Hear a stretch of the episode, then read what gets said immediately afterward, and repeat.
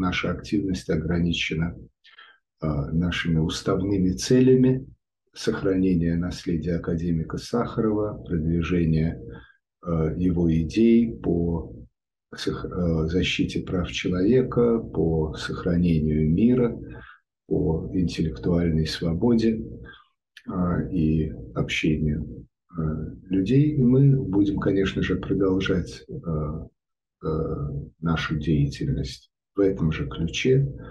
Надеемся, что когда-нибудь такое решение Российской Федерации будет отменено.